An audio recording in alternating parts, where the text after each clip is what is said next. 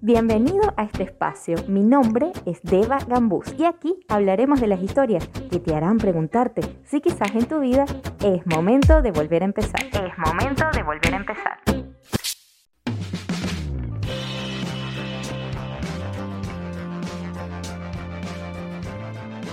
Hola, hola, bienvenidos al episodio número 31 de este podcast que grabo felizmente para ustedes.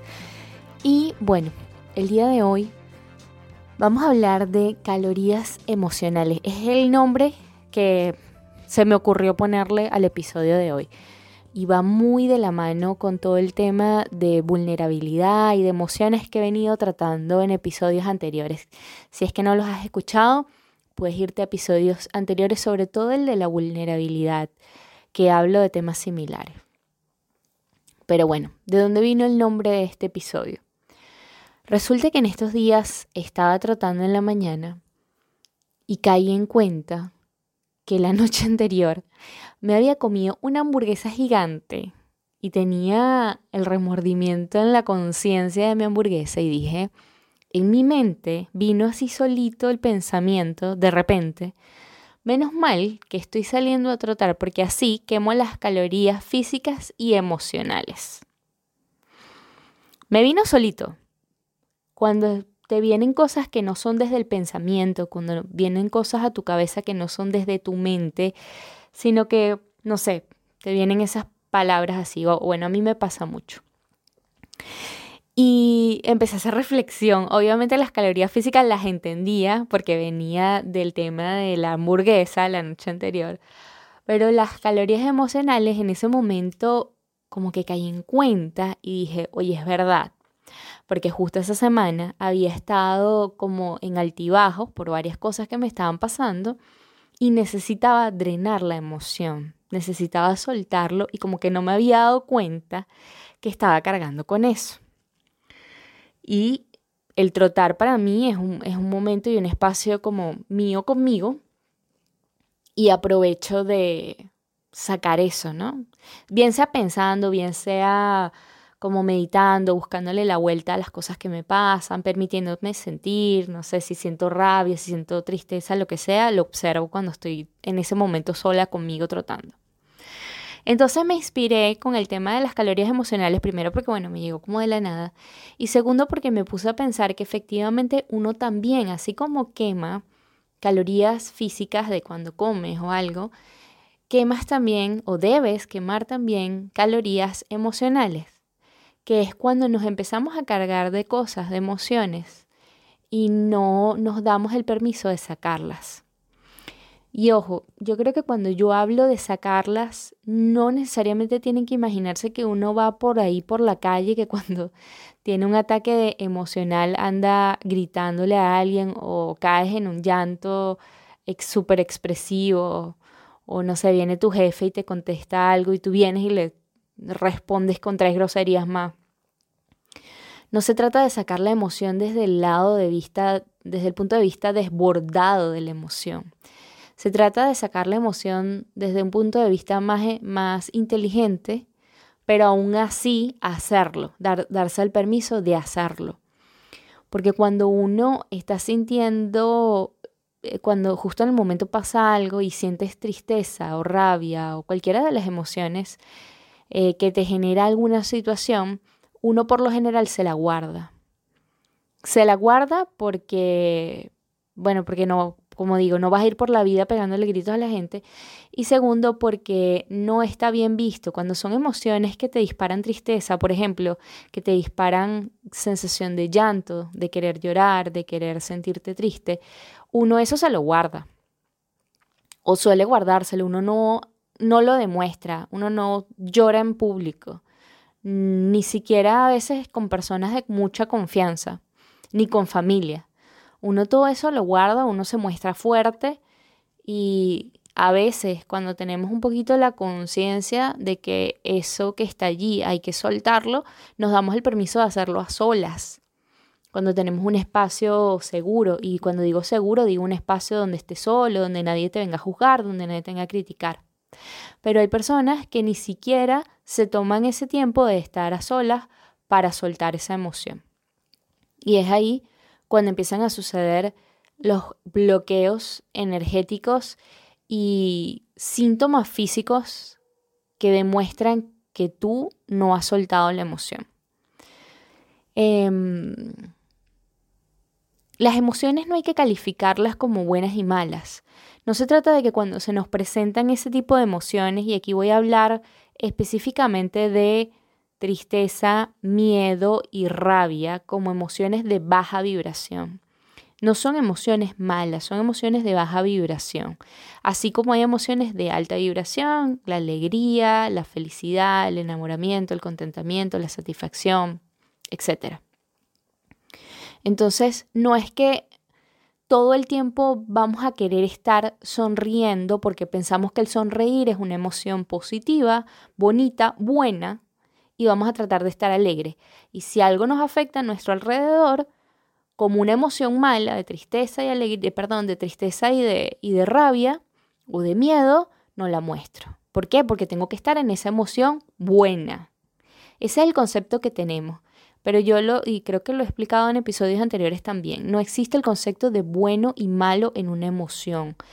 Todas las emociones son buenas y necesarias, incluso las de baja vibración.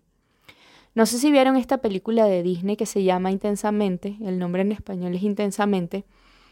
Y bueno, a lo largo de toda la película es una chica que tiene mm, como unos muñequitos en su cerebro que representan emociones básicas que son en ese caso desagrado, ira, alegría, tristeza y miedo. Y mm, a lo largo de la película te deja ver cómo la tristeza que te muestra como que si fuese un personaje muy fastidioso y un personaje innecesario que tú dices, pero ¿por qué daña todos los momentos? Al final entiendes que es necesario vivirla, es necesario sentirla, es necesario que esté en tu vida, es necesario que esté presente para darte cuenta y para valorar momentos de felicidad. Y así tal cual como pasa en la película, pasa en la vida real uno tiene que atravesar distintas emociones y es que aunque no quisieras, la vida por la condición humana te va a presentar situaciones en las cuales tú vas a, a disparar cualquiera de esas emociones, porque somos humanos y sentimos. El tema es cómo las vamos a manejar. Entonces, si las guardamos porque nos da pena, porque qué horrible que van a decir de mí, porque yo soy el fuerte o la fuerte, y yo no me permito llorar y cómo va a ser que la gente me vea así, me van a tildar de dramático, de sentimentaloide, de que no soy capaz de procesar una emoción o lo que sea.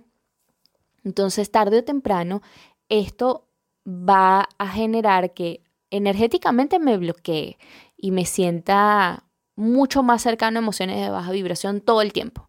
Patrones de ansiedad, patrones de depresión, patrones de insomnio, de no dormir bien, irritabilidad, que ante cualquier cosa yo salte y vomite cinco insultos y groserías porque, bueno, me siento así.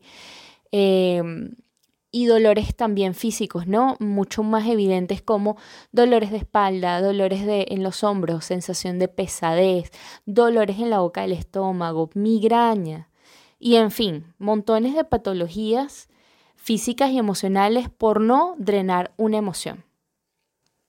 Incluso lo que llaman las enfermedades autoinmunes. Son enfermedades que vienen generadas por patrones de situaciones emocionales y bloqueos energéticos y suena como medio esotérico o no sé qué palabra llamarle, pero así se presentan. Son enfermedades que no vienen a raíz de una causa física evidente, sino a través de una emoción bloqueada. Incluso desarrollamos hasta cáncer, o sea, enfermedades súper fuertes que vienen generadas, en, no, no en todos los casos obviamente, pero vienen generadas en muchos casos porque yo no fui capaz de drenar una emoción, porque vinieron y me dijeron algo que no me gustó, me insultaron, me hablaron feo, me dijeron tres palabras que no me gustaron y yo no las respondí. Ojo, yo no estoy diciendo aquí que nos tenemos que caer a golpes con el primero que nos venga a insultar, con el motorizado que nos lleve el, retrovisor, el vidrio por el medio y nos rompa el, carro, que nos raye el carro. No estoy diciendo que eh, tenemos que eh, explotar eh, nuestra emoción y de forma descontrolada. Estoy diciendo más bien que tengamos que, o que, que debemos buscar aprender a drenar estas emociones, pero de forma inteligente, de forma consciente.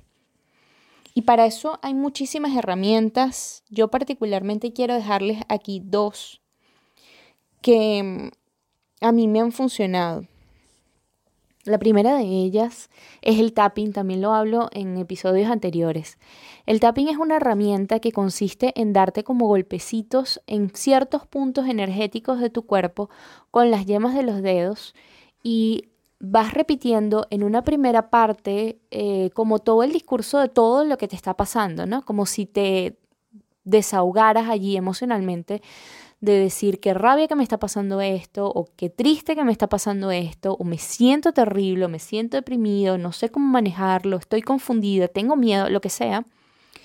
Y en una segunda parte, desde el punto de vista compasivo, cambias el diálogo contigo y empieza, pero lo estoy haciendo bien, pero la verdad es que no es tan fuerte como creo, pero em, sé que tengo las herramientas para lograrlo, etc. Entonces, es mucho más complejo de lo que les estoy explicando aquí, ¿no? Eso que les dije como un resumen de cómo básicamente en qué consiste, pero es un poquito más complejo, incluso los puntos energéticos están estudiados a nivel del sistema nervioso central, de cómo esos puntos nos generan sensación de calma y activación de emociones. Si conoces del tema, y ya lo has utilizado, genial. Si no conoces y quieres investigarlo, genial. Si no conoces y quisieras que te guiara en una sesión de tapping como para soltar alguna emoción reprimida, eh, yo feliz de la vida, saben que estoy estudiando para ser coach y me encanta esta herramienta del tapping. Y bueno, por otro lado, la segunda herramienta que también a mí me encanta y me ha funcionado un montón, es la herramienta de la escritura curativa. Se le llama así escritura curativa, pero también tiene otro nombre que es el journaling en inglés. Y si no le quieres poner ninguno de estos dos nombres, te la digo más resumida y sencilla. Se trata simplemente de escribir en un cuaderno y con tu puño y letra todas las emociones que estás viviendo. Esto de escribir no tiene que tener un orden específico de hecho, en el momento en el que uno está expresando la emoción que siente, a veces ni siquiera tienen un, orden lógico, ¿no? Empiezas a escribir como lo que pasó. Me pasó esto, pero después empiezas y cambias y saltas a me siento así ahorita, pero después recuerdas algo más que te dijeron y lo vuelves a notar. Entonces, muchas veces ni siquiera hay un orden lógico en esta escritura, pero no tiene que tener un orden lógico. Lo importante es simplemente que lo escribas y lo sueltes tal cual tú lo sientas cómodo. Puedes hacerlo a forma de llevar un diario todos los días, de alguna forma escribir cómo te sientes, como un diario emocional.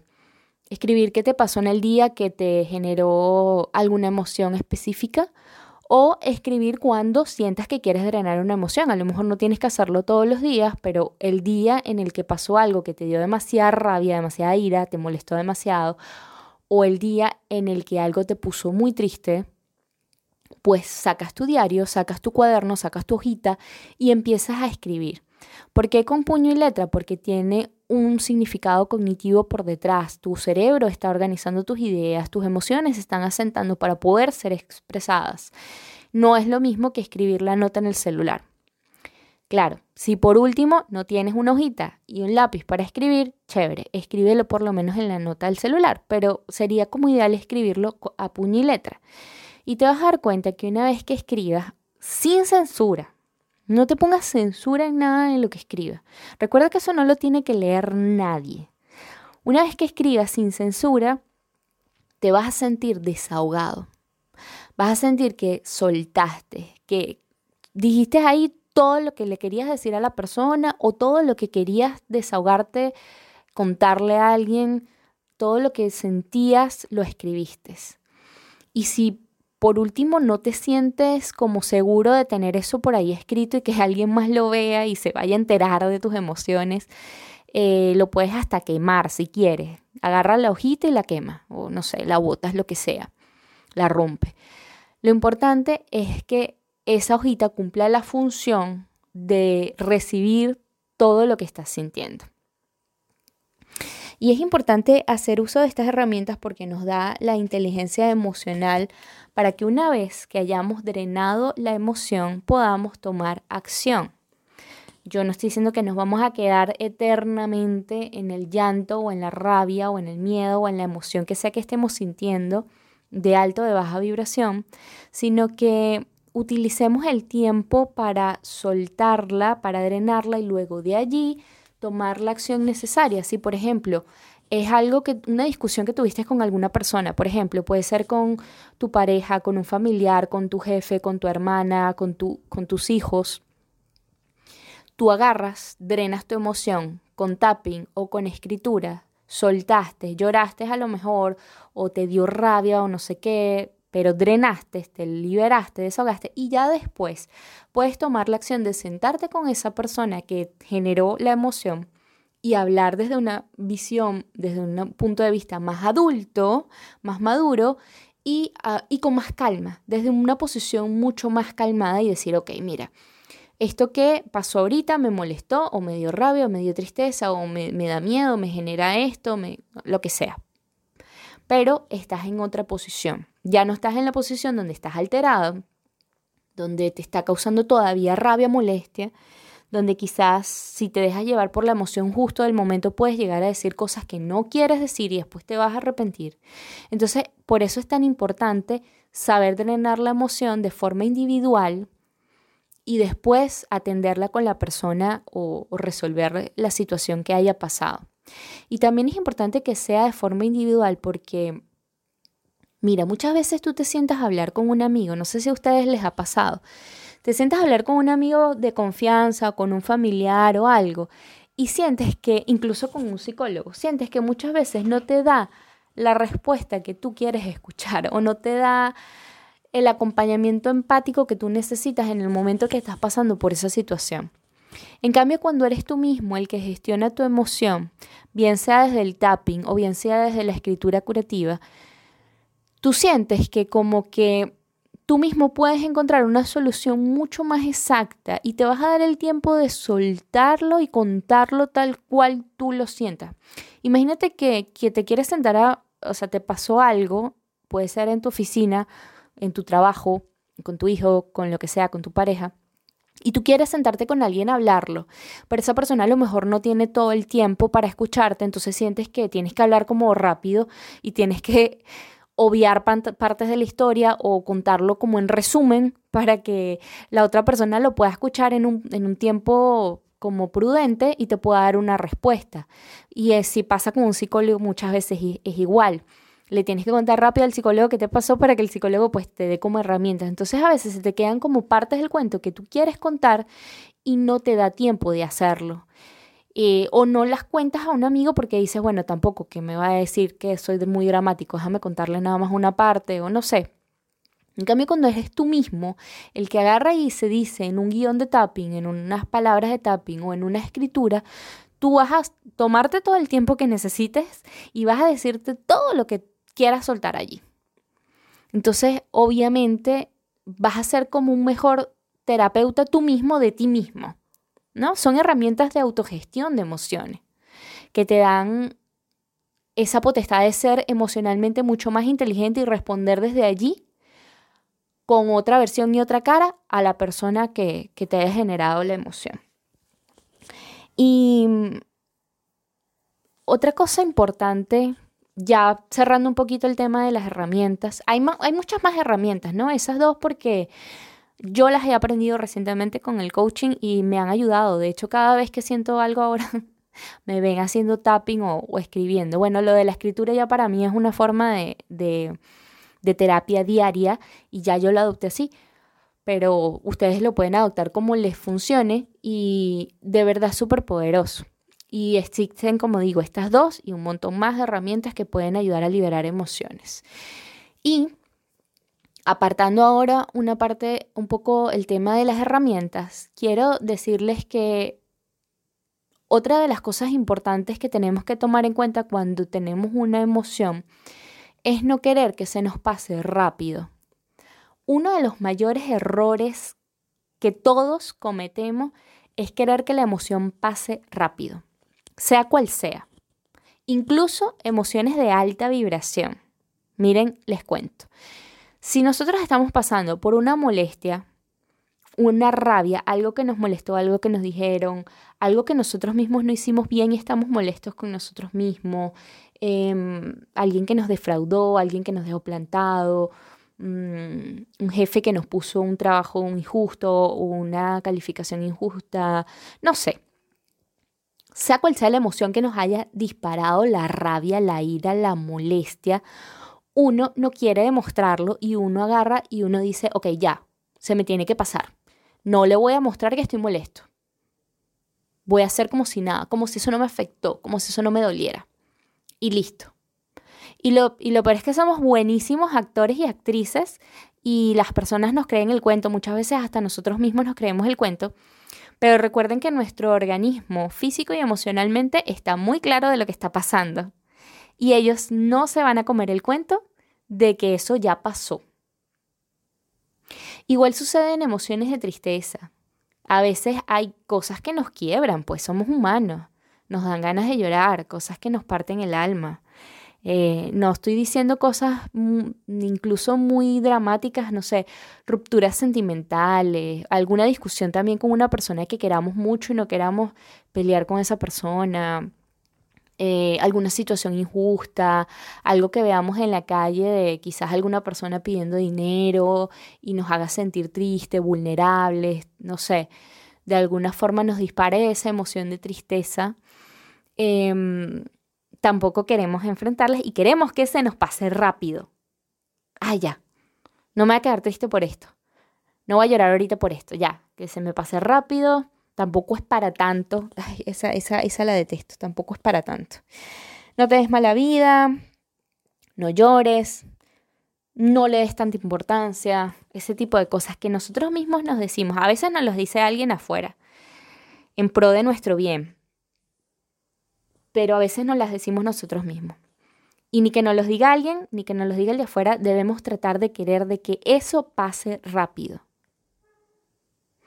Las emociones vienen a nosotros para decirnos cosas. Y si nosotros queremos que se nos pasen rápido y las ignoramos, se despiertan todo lo que dije anteriormente de patologías físicas y emocionales. Entonces, lo que tenemos que hacer es observar la emoción tal cual como sucede. Por ejemplo, en el momento en que suceda algo, hay algún evento específico, digo, ok, ¿qué estoy sintiendo? Ganas de llorar, ganas de gritar, ganas de golpear a alguien, ganas de insultar, ganas de pegar gritos. ¿Qué exactamente estoy sintiendo? Darle el nombre a la emoción. Se llama rabia, se llama tristeza, porque puedes decir, me estoy sintiendo mal en este momento, pero ¿qué es mal? Triste, molesto, asustado, deprimido, ansioso, abandonado, frustrado, Todas las emociones tienen un nombre, hay una escala de emociones muy grande. Trata de ponerle nombre para que desde allí puedas observar y la puedas trabajar.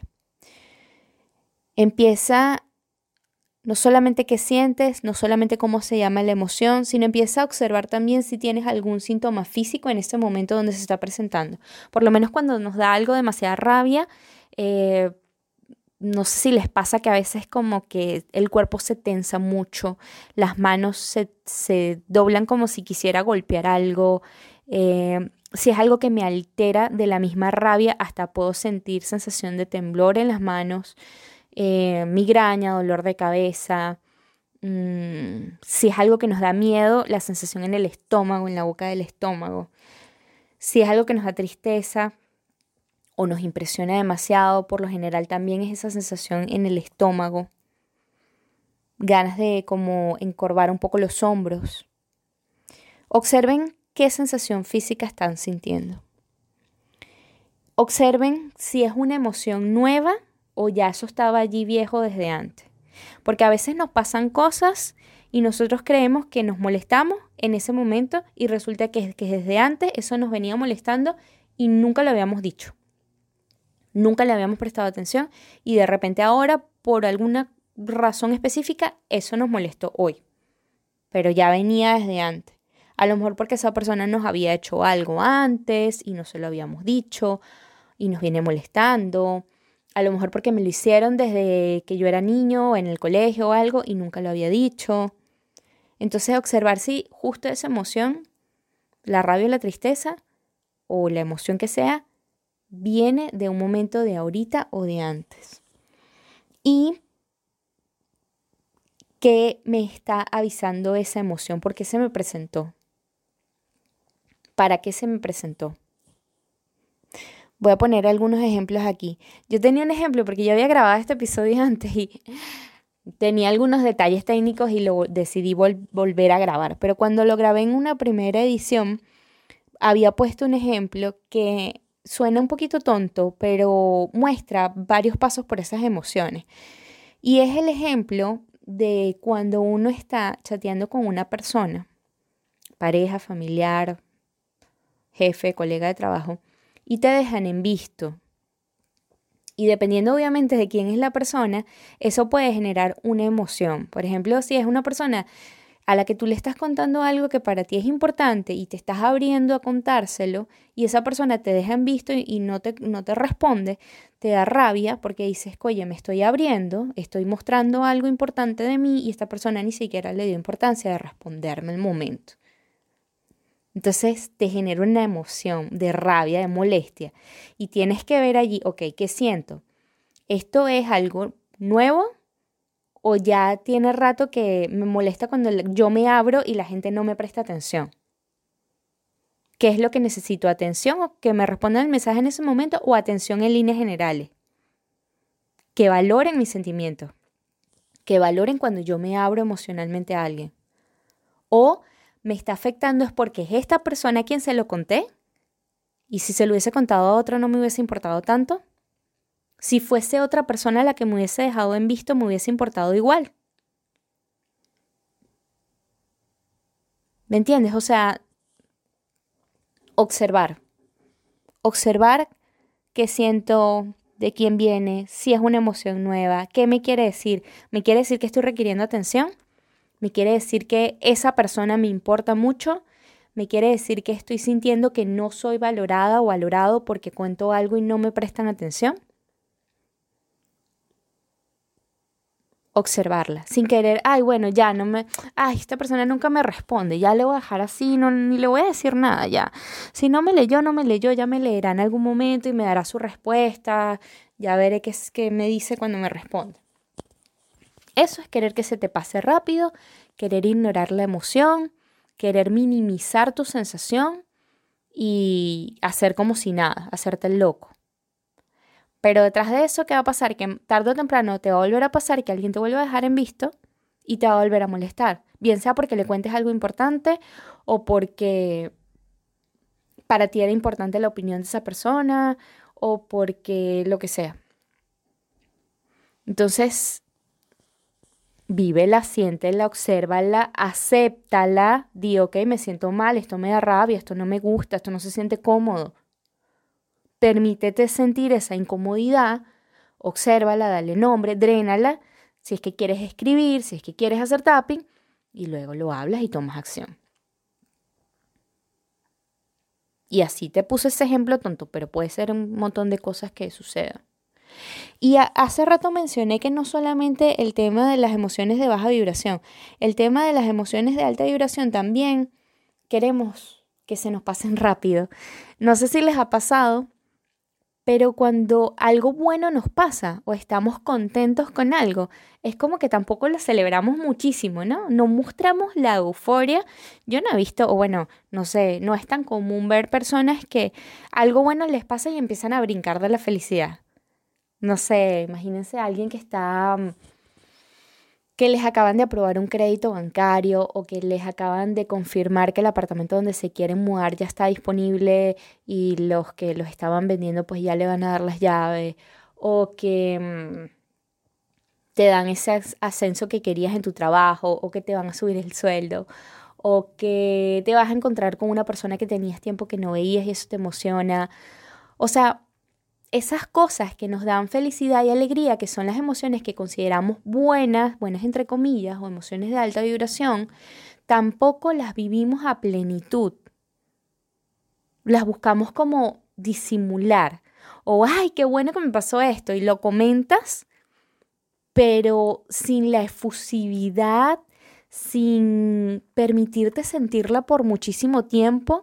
Es como que, ok, estoy contento ahorita, qué bueno que me está pasando, pero bueno, ya, déjame seguir aquí trabajando, déjame ponerme en lo mío, ya, pues ya, ya voy a dejar de, de, estar aquí con esto, ¿no? A mí esas cosas me impresionan, ¿no? Y porque yo era así, tanto con las de alegría, perdón, con las de rabia y tristeza, que me las escondía, como con las de alegría. Es como que uno celebra a medias. Lo muestras, lo dices, lo cuentas, pero tampoco es que vas pegando gritos y salto. Y es como, o sea, al final tú te pones a ver y tú dices, pero es que estamos viviendo una vida media, o sea, tenemos tanto tabú con el tema de ser vulnerables y con el tema de mostrar nuestras emociones, que es como que nos estamos perdiendo la vida, queremos a medias, demostramos amor a medias, nos alegramos a medias, lloramos a medias, nos molestamos a medias. nos estamos perdiendo la condición humana por pena, porque qué van a decir, porque bueno, tampoco es para tanto, porque esto tampoco va a durar mucho. No sé. Y por eso es que hay tanta gente consultando psicólogos, consultando coaches, en terapia, porque no nos damos el permiso de sentir.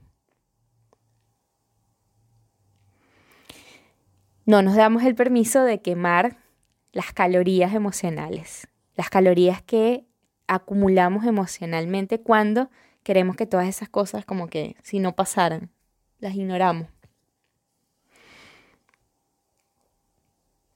Y, una cosa también que, volviendo aquí un poquito porque me, me acordé, y bueno, acá también lo tengo apuntado, em, cuando finalmente logremos drenar la emoción y pasar a la acción de hablar con alguien o resolver el tema que nos, que nos generaba la emoción, es importante darnos lo que necesitemos en el momento. Muchas veces cuando son emociones muy fuertes, ya no estamos hablando de que me dio rabia que me dejaron en visto, sino que, por ejemplo, me enteré de la muerte de una persona querida, em, tuve una ruptura sentimental, em, me quedé sin empleo, me botaron del trabajo, em, no sé, cualquier cosa que nos afecte de forma un poco más intenso y un poco más complejo y logremos drenar la emoción desahogarnos emocionalmente, liberarlas y sacarlas de nuestro ser, exteriorizándola, eh, escribiendo, hablando, haciendo tapping. Em, uno queda cansado, emocionalmente cansado. A veces, si es de llorar, a veces hasta que nos, quedamos dormidos llorando. Pero es importante que, por ejemplo, luego de ese cansancio y luego de ese drenar, a veces necesitamos como salir a caminar un poquito, airear nuestra mente y nuestras emociones y como que cambiar la energía. A veces necesitamos darnos un baño, em, tomarnos un tecito caliente, darnos un poquito de consentimiento emocional, comernos una comida sabrosa, comprarnos un chocolate, un postre, algo que nos guste escuchar alguna música que nos haga sentir bien. Em, si les gusta la aromaterapia, una vela, un incienso, algo que sea de aroma y nos haga como sentir más calmado. Em, ver una película, una serie en Netflix, no sé, algo que algo que te digas tú, estoy aquí, estoy aquí conmigo. estoy aquí conmigo y me permito ser emocional y me permito también darme lo que necesito ahora para sentirme mejor y para poder subir mi, vibración y poderme conectar con emociones que se sientan más a gusto, emociones de alta vibración. Yo creo que es súper importante darnos el espacio, darnos estos, esta quema de calorías y recordar siempre que al igual de que, que igualmente importante como es la salud física, es importante la salud emocional. Somos muchísimos los que tratamos, yo quizás ya no tanto en el tiempo, pero somos muchísimos los que tratamos de ignorar estas cosas y tratar de vivir nuestro día a día como a un modo más robótico, a un modo más nada me afecta, ni lo bueno ni lo malo, sino ah, es normal, yo sigo mi día a día y sigo haciendo mis actividades y dejo pasar todo rápido y listo, e ignoro la situación. Pero cuando soy muy consciente de que mi salud emocional es importante, me doy el tiempo de observar. Y creo que todos debemos hacer este trabajo. La pandemia yo creo que nos vino a dar una masterclass de que el trabajo emocional es igual de importante que el trabajo físico y llevar la atención a nuestras emociones es necesario. Si es posible todos los días. Y no, eso no, no nos hace dramáticos ni sentimentaloides, pero sí nos hace responsables de nuestras emociones, nos hace adultos y nos hace relacionarnos desde otra posición para todo. Y al final se retorna también un beneficio físico, pues porque dejamos de sentir estrés, dejamos de sentir ansiedad, depresión, dejamos de sentir dolores, nos sentimos más a gusto con nosotros y podemos darle una mejor versión de nosotros a otras personas. Me extendí, señores, ya vamos por treinta y tantos minutos. Pero bueno, es que este tema de las emociones a mí, la verdad, me apasiona. Les, les comento, creo que ya, ya lo dije por ahí también, tipo spoiler, que tengo tiempo trabajando en un taller que quiero dictar acerca del manejo de emociones. Eh, para hacernos un poquito más inteligentes emocionales, para relacionarnos desde otra posición.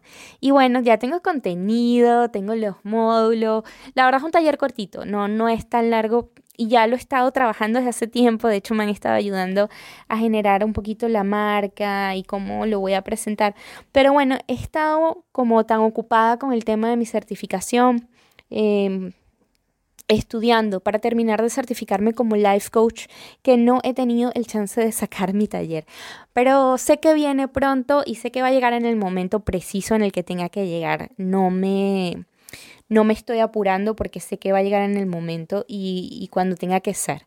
Entonces, bueno, nada, les adelanto eso por allí. Muchísimas gracias por escucharme. Para mí esto es un desahogo. Para mí esta es mi escritura curativa y mi tapping.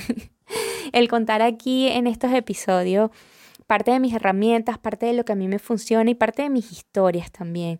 Entonces les agradezco muchísimo el que me escuchen, me encanta cuando me dan feedback, cuando me envían comentarios, me dicen esto me pasa o estoy sintiéndome así o esto me ayudó o esto me hizo mucho clic. Me encantan sus comentarios. Los invito siempre a que me dejen comentarios públicos porque me ayuda mucho a mover mis redes, bien sea en la cuenta de Instagram de este podcast arroba es momento de volver a empezar o bien sea en las notas de YouTube o si quieres sacarle un print de pantalla a donde lo escuches, bien sea por Spotify y etiquetarme, pues todo esto me ayuda muchísimo a mover mis redes y a que este contenido llegue a muchas más personas. Y también a nivel personal, si es que algo de esto te hace sentido, te hace clic, te resuena, te sientes identificado o quisieras profundizarlo muchísimo más, hablarlo en una sesión de coaching tal vez, yo más que feliz de acompañarte en tu proceso. Entonces, bueno, hasta aquí les dejo este episodio. Les mando un abrazo inmenso, inmenso, se les quiere un montón y nos vemos en el próximo episodio. Bye. Gracias por escucharme. Si te hizo clic alguna de estas historias, escribe en la cuenta del podcast arroba es momento de volver a empezar. Arroba es. Chao, chao, hasta un próximo episodio y recuerda que lo mejor siempre está por venir.